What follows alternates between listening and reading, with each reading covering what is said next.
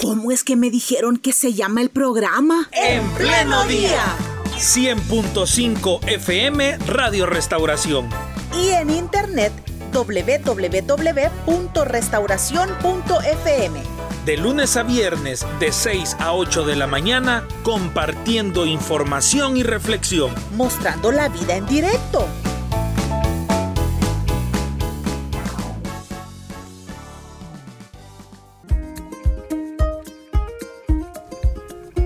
Muy bien, nosotros nos seguimos dando gusto esta semana, conociendo más de Misión Cristiana de Lima. En sus 45 años hay, hay mucho que hablar, mucho que compartir. Hoy le damos la bienvenida al pastor Jorge Galindo, pastor coordinador de Misión Cristiana en Lima en San Salvador y quien también está ahora a cargo de la filial de Misión Cristiana Elim en San Miguel.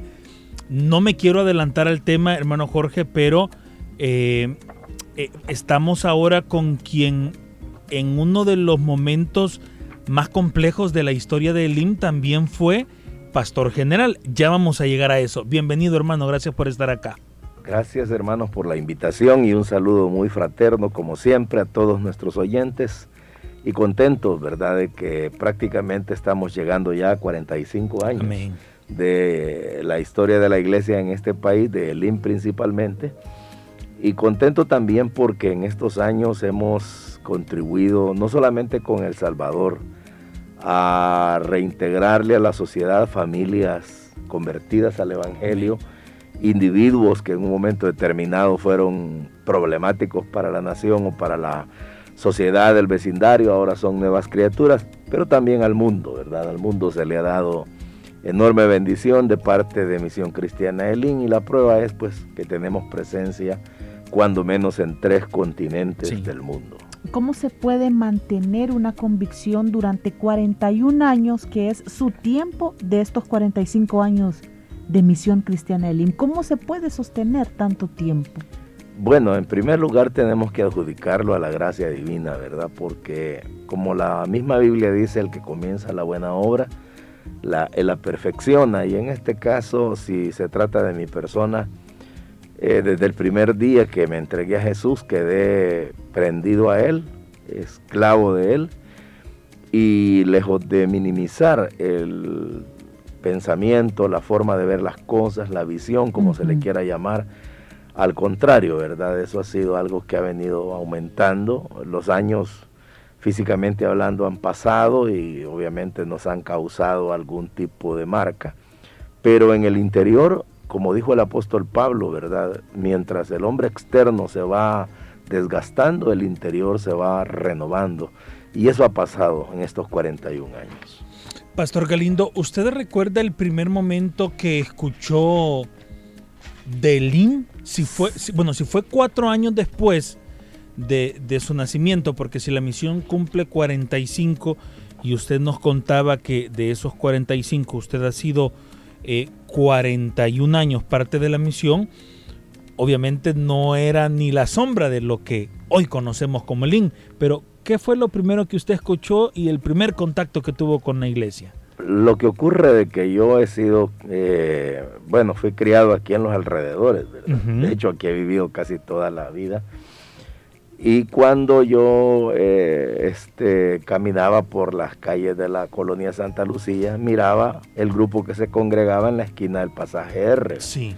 Entonces, en alguna oportunidad, sin saber qué era lo que ocurría, me quedaba parado escuchando, pero sin, pues, solamente quizás por curiosidad.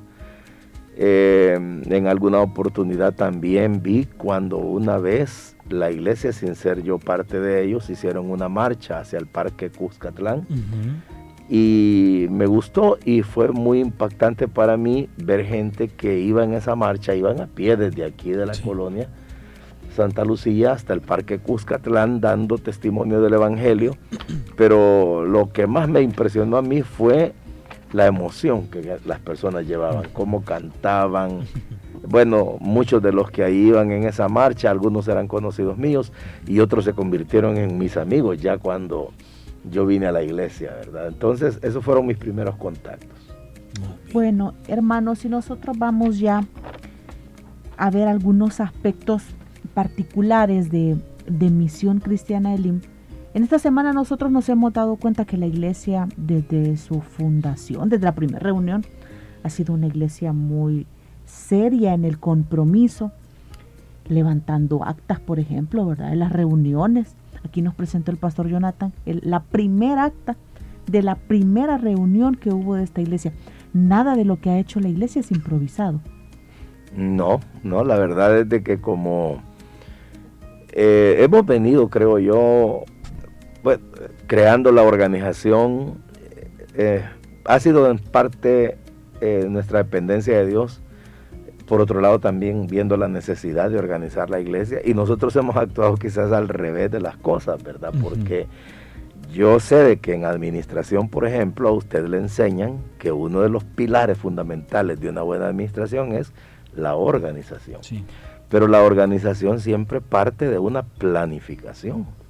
Pero la organización implica que usted va a llenar las casillas de esa organización que usted pretende montar para lograr su plan, pero a base de previsión, es decir, usted prevé, nosotros nunca previmos, es decir, la organización de la iglesia se fue dando a medida que el tiempo iba pasando, creo yo, de una manera muy espontánea, ¿verdad? Que Dios nos iba guiando, porque lo puedo decir eh, en casi todos los aspectos. El caso de las actas y siempre ha sido una cuestión que se mantuvo como norma en cada reunión, ¿verdad? De hecho, yo soy parte de la directiva legal, por años lo he sido y siempre tengo que firmar ese tipo de documentos. Pero la cuestión es de que eh, lo que es el INE como tal, ¿verdad? Yo recuerdo que cuando hemos tenido convenciones internacionales y vienen pastores de otras partes del mundo, ellos miran la estructura organizacional y dicen, qué belleza, ¿verdad? Por ejemplo, van al estadio y dicen, ¿cómo es posible que una iglesia pueda mantener un orden tal en un evento, en un estadio? Entonces les digo yo que eso obedece precisamente a una organización que ya ha venido siendo parte de la naturaleza de la iglesia, de tal manera que realmente yo sí creo que hoy por hoy somos una congregación, una organización, pero muy bien establecida. Ahora, eh, que en principio no se haya tenido este tiempo de previsión, o de planificación fue por el boom del crecimiento o, o, o, por qué? Por el boom del crecimiento. O sea, de que yo creo que a nosotros nos sorprendió el Señor, ¿verdad? Sí. Porque yo recuerdo cuando comenzamos con el trabajo celular, eh, fue dándose de una manera eh, pausada, diría, porque primero se nos reúne y se nos dice de que íbamos a hacer este tipo de trabajo. Posteriormente, cuando ya lo hacemos, ¿verdad? Comenzamos con unas pocas reuniones con la poca gente que quiso agregarse a esta visión. Porque en ese momento pues no todos entendían. Pero a lo que voy es de que eso fue en el año 86 que comenzamos ya en forma, se podría decir. Eh, eh, eh, y luego en el 87 se establece ya de una manera oficial el trabajo.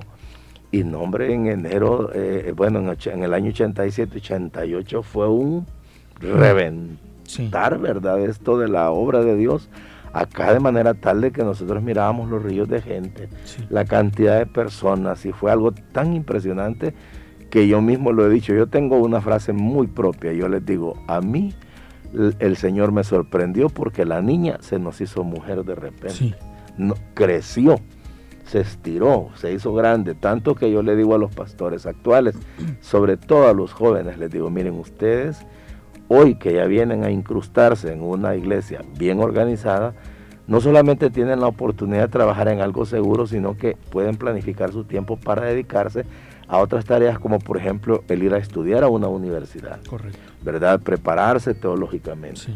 Nosotros no tuvimos esa oportunidad como los pastores de hoy porque fue tanta la exigencia del trabajo que si el día hubiese tenido 100 horas, nosotros lo hubiésemos ocupado. Pero le ayudó a usted empezar la carrera de ingeniería, ¿verdad?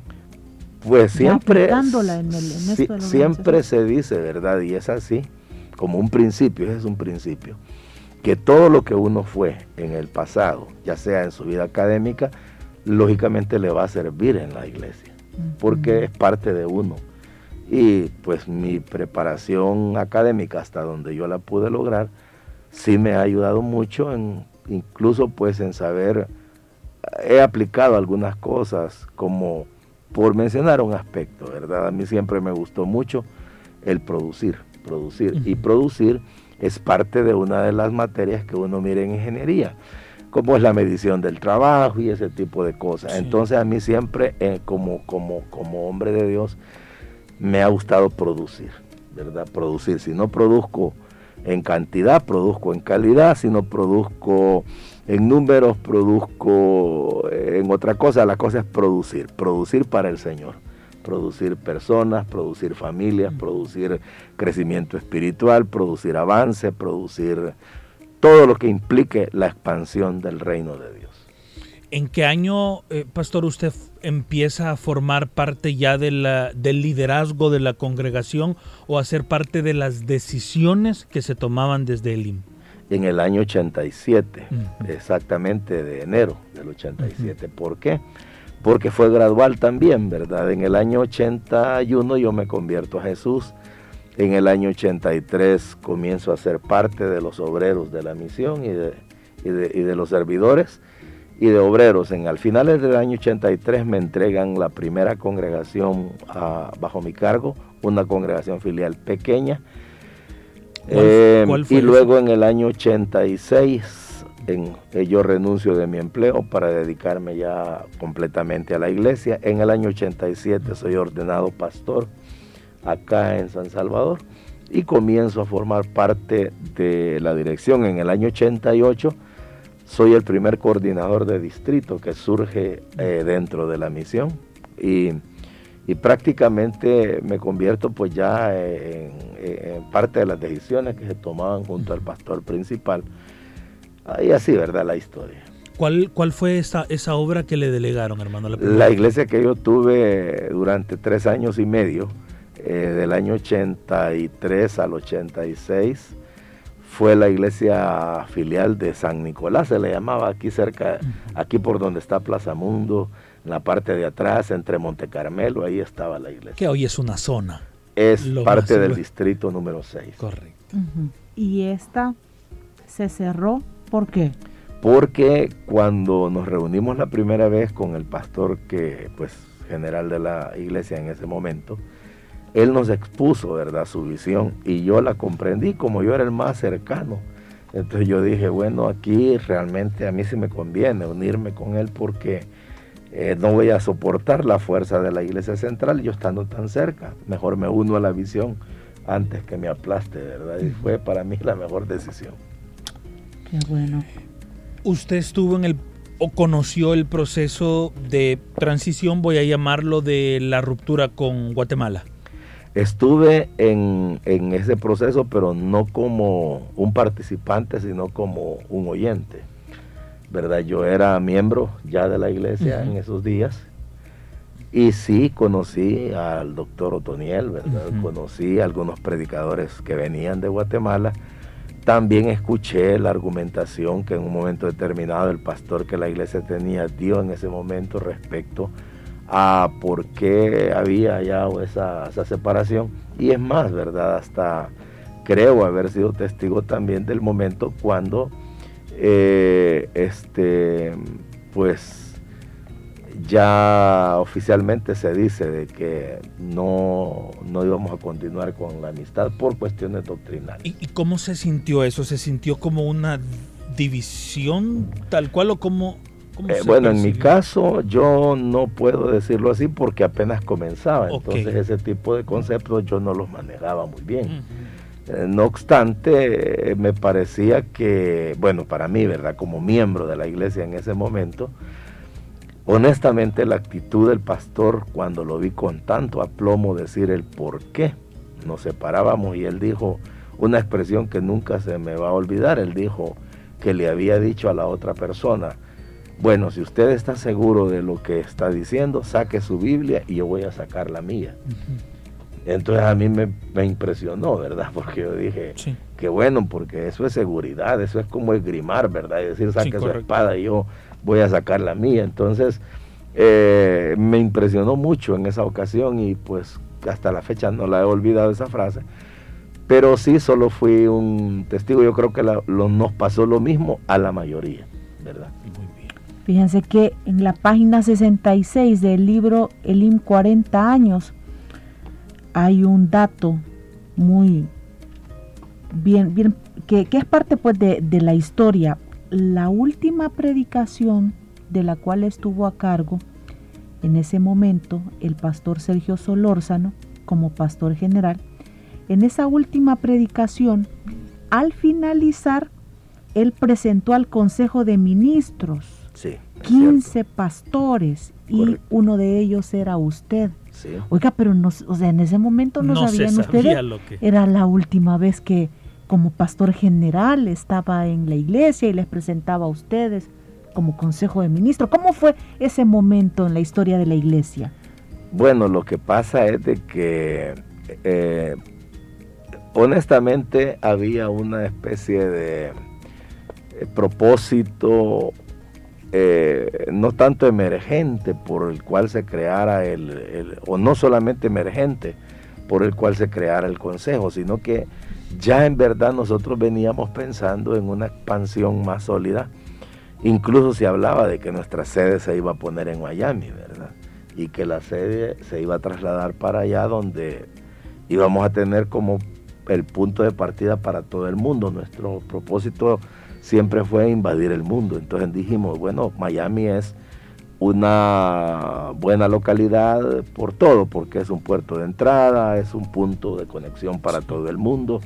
Podemos establecer ahí nuestra sede. No estaba hablando yo de crear una iglesia central allá, sino una sede, ¿verdad? Porque esta iglesia pues siempre eh, era la iglesia referente.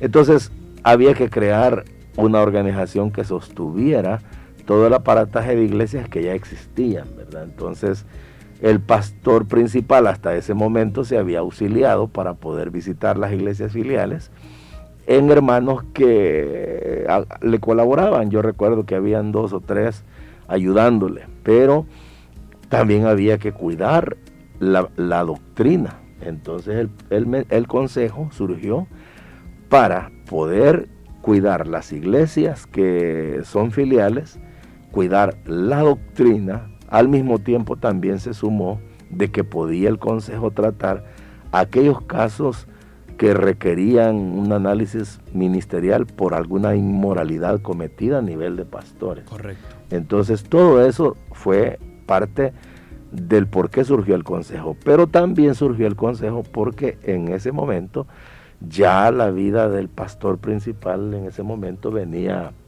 eh, desquebrajándose en algunos aspectos y era importante proteger a la misión. Entonces el consejo fue justamente eh, presentado esa noche por esa razón.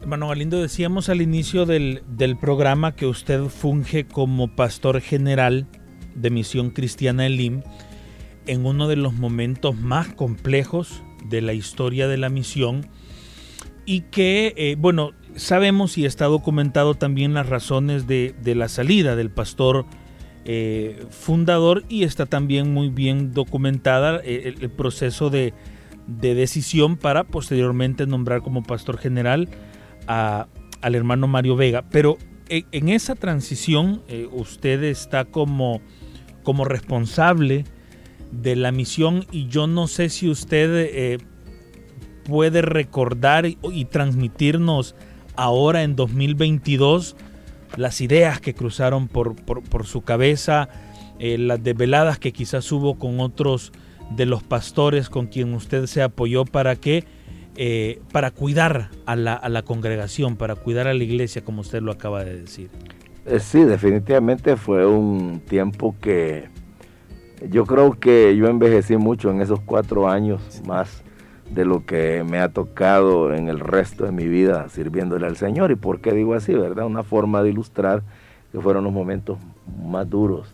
Duros por diferentes razones. Una, porque pues honestamente nuestro corazón estaba pegado al pastor general en el sentido que lo amábamos, ¿verdad? Para mí en lo personal, mi padre en la fe, el hombre con el cual yo 10 años había caminado ministerialmente, eh, por alguna razón, por alguna razón, no digo por favoritismo ni nada que se parezca, yo me había convertido en la mano derecha de él en algún aspecto. Claro. Y eso fue tan evidente porque cuando él pues ya deja de ser el pastor principal acá, me delega directamente para que yo me quedara. Claro. Había venido escalonándose eso porque unos meses atrás había pedido que yo fuera su asistente y que yo entregara el distrito 1, que era el que yo tenía a mi cargo, y luego pues yo me convirtiera en su asistente. Pero como luego se da la situación de su situación personal,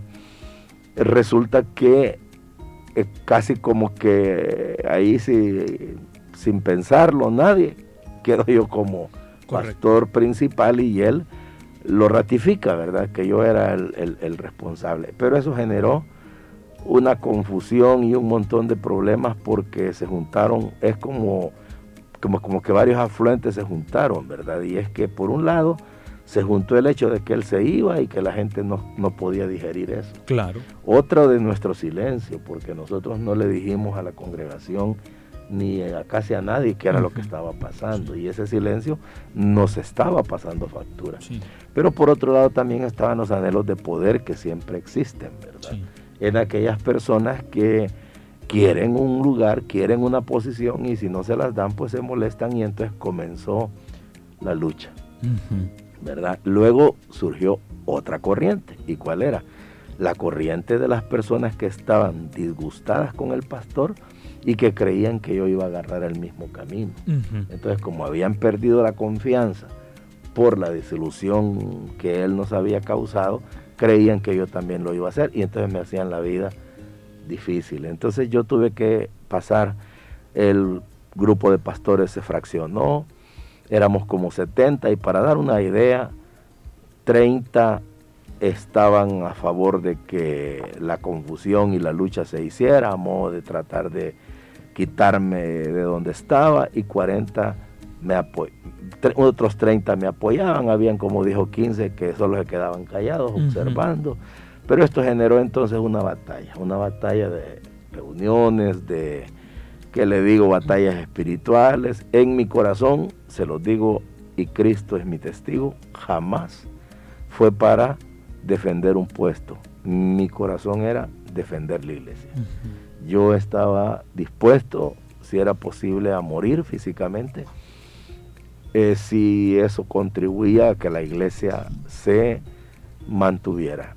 Eh, creo que las fuerzas Dios me las dio a través de esa forma de ver las cosas. No les digo que no fue duro, fue duro, muy duro, la parte más dura de mi vida quizás. Pero eh, gracias a Dios, hermanos, todo pues quedó.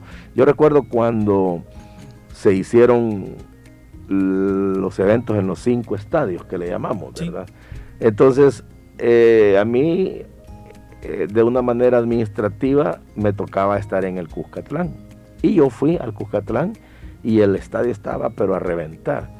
Y luego, de una manera ministerial, me tocaba estar en el Flor Blanca. ¿Por qué? Porque el trato era que el predicador que estaba ahí, si algo le pasaba y no podía predicar, yo tenía que predicar en el Flor Blanca.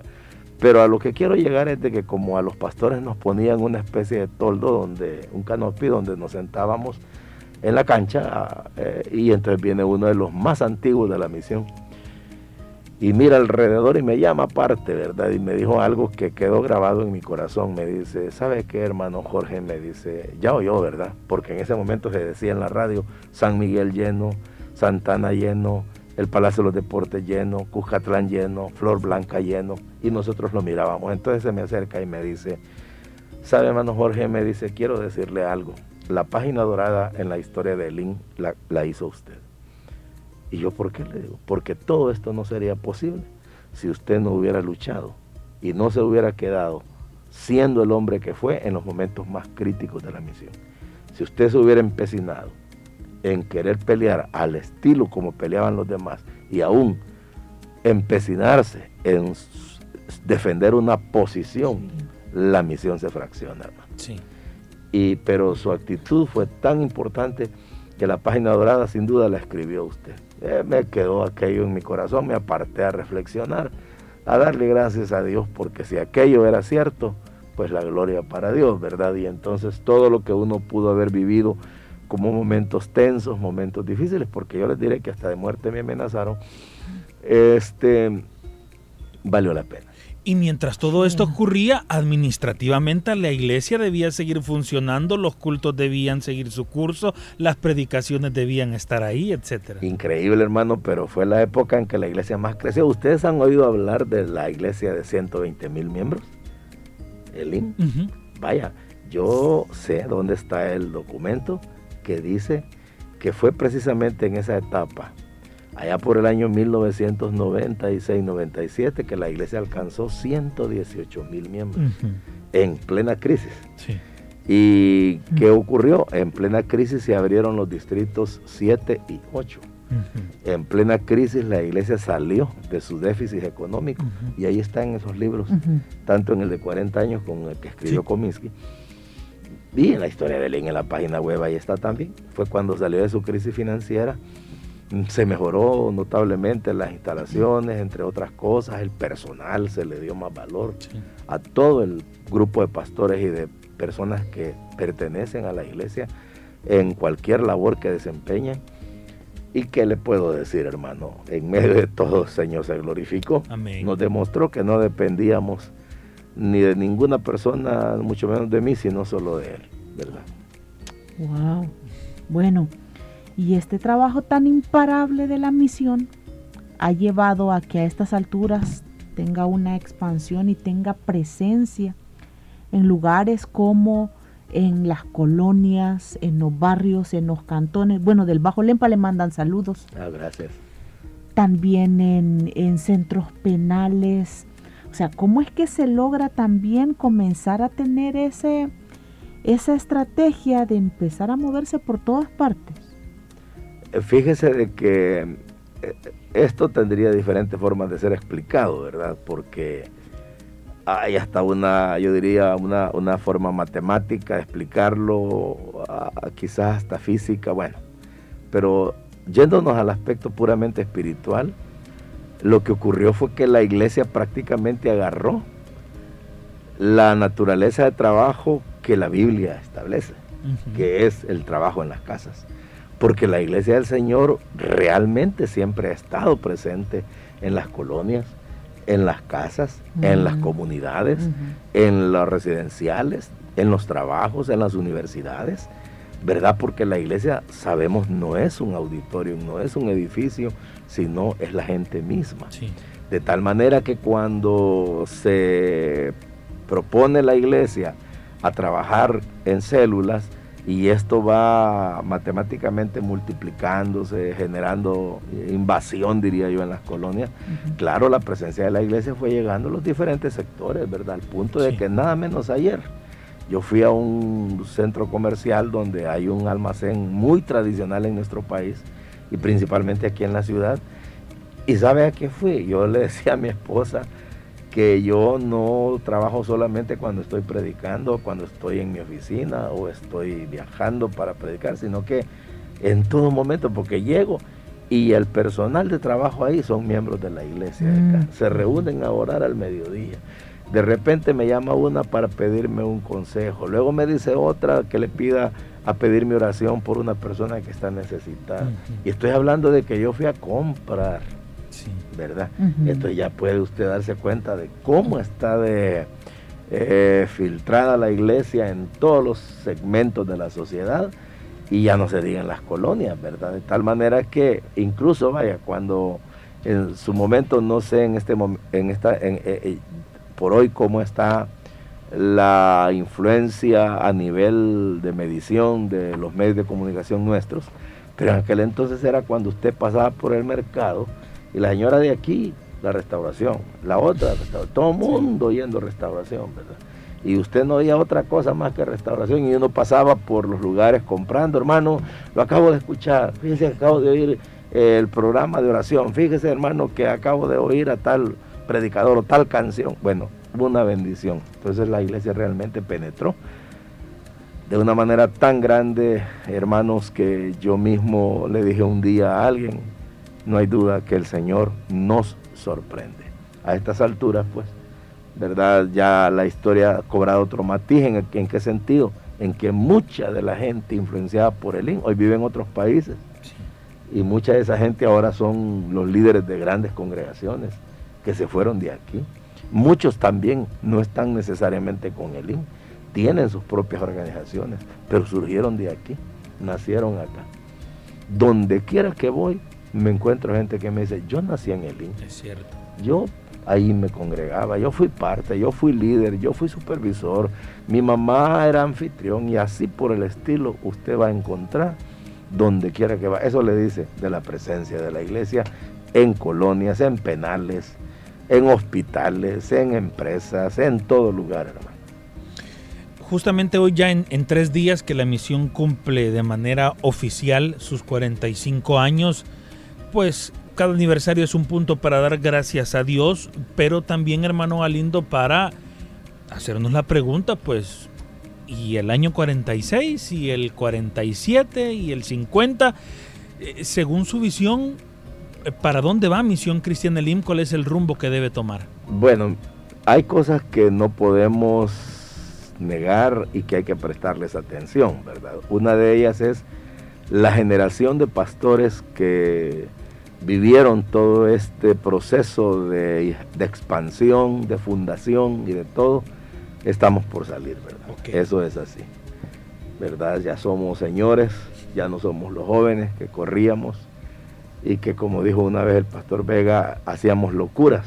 Sí. Hoy ya no, ¿verdad? Hoy eh, no es que no las hagamos en el sentido de fe, sino que eh, nuestra vida va pues poco a poco, ¿verdad? Yo recuerdo haber predicado en una oportunidad en aquel texto donde el Señor dijo, eh, Juan fue una luz en la cual os recreasteis por un poco de tiempo. Y, pero esa luz un día se apagó, se apagó físicamente y eso es lo que también pues va a ocurrir con nosotros, ¿verdad? Los pastores que hemos dirigido la misión por años, bueno, en mi caso por esos 41 años participando en ella, eh, ya estamos con unos años que no sé cuántos más, ¿verdad? Si el Señor pues nos extiende la vida, tal vez podríamos aguantar 10, 15 años en el mejor de los casos, ¿no? Porque, no sé, pero ¿qué significa? Que nosotros tenemos entonces que trabajar uh -huh. en la transición, ¿verdad? En, en, en heredar.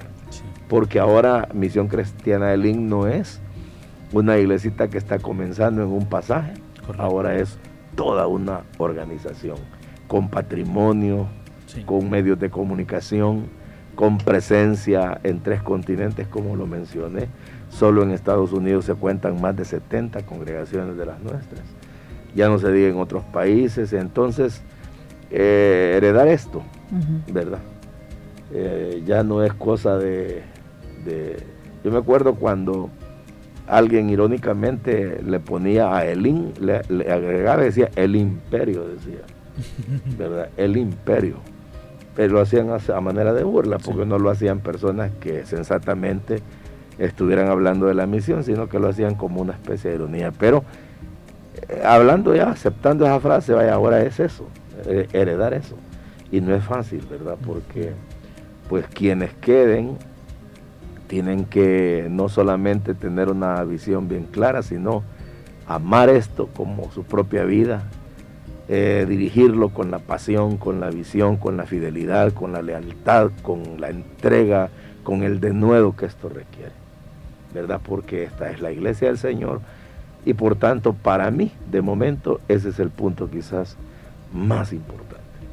Qué bueno, no solo porque ya está constituida, organizada, significa que está fácil de seguir, porque como ya está, ¿verdad? No, sino no. que momento más difícil, como usted explica. Así es. Bueno, hermano, 8 de la mañana en punto debemos despedir esta plática y le agradecemos por, por contarnos sus anécdotas, por contarnos y recordarnos estas, estas historias, parte de la historia de Elim que eh, al no estar en un libro porque son experiencias propias, vivencias propias, enriquecen y nos hacen valorar más que hoy la congregación a la que pertenecemos cumple 45 años y el llamado final muy bueno que hizo eh, eh, para cerrar el programa a las futuras generaciones que amemos el IM, que eh, seamos fieles al trabajo que aquí realizamos y le seamos fieles al Señor. Así que muchas gracias por haber compartido con nosotros. Gracias a ustedes nuevamente, pues un saludo especial a todos los oyentes y en particular a los miembros de Iglesia Elim, ¿verdad? Que pues vamos a estar de manteles largos este domingo 28, ¿verdad? sí, domingo Sábado. Este sábado 28, perdón. Entonces, felicidades a todos, ¿verdad? Y a aquellos que han venido desde el primer día con nosotros acá y hoy ya tienen muchos años, porque hay gente aquí que habría que darle un diploma, ¿verdad? Un reconocimiento de muchos años. Eh, vinieron jóvenes, envejecieron con nosotros y aquí están luchando. Que Dios me los bendiga mucho. Adelante. Excelente, qué bueno. Tanto por aprender tanto por conocer y tanta responsabilidad también. Muchas gracias, Pastor Galindo. Bueno, son las 8 con 2 minutos. Gracias a ustedes también por haber estado con nosotros. Nos encontramos mañana 6 a.m. en punto. Si Dios así lo permite, continúe con la programación de Radio Restauración.